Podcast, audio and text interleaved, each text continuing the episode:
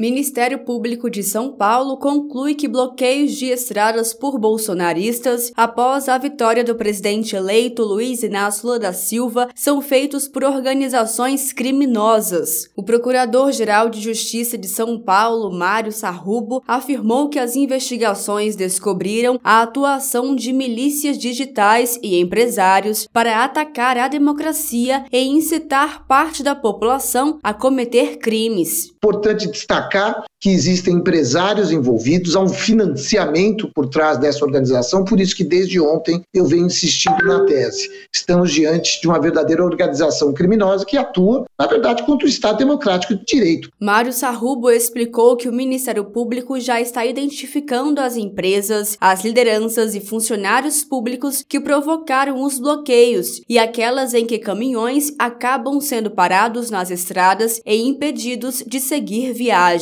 Grande parte do empresariado já se manifestou contrária aos bloqueios. O presidente do Tribunal Superior Eleitoral, ministro Alexandre de Moraes, chamou os atos de ilícitos, antidemocráticos e criminosos. É, não há, não há é, como se contestar um resultado democraticamente é, divulgado com movimentos ilícitos, com movimentos antidemocráticos, com movimentos criminosos que serão combatidos e os responsáveis apurados e responsabilizados sob a pena da lei. A democracia venceu novamente eh, no Brasil. Os bloqueios nas estradas causam prejuízos, além de atacarem a democracia, causam desabastecimento em supermercados, provocam a perda da produção do agronegócio e impedem pacientes e remédios de chegar a hospitais, atrasa a produção de vacinas, mantém idosos e crianças sem água e sem comida presos nas estradas.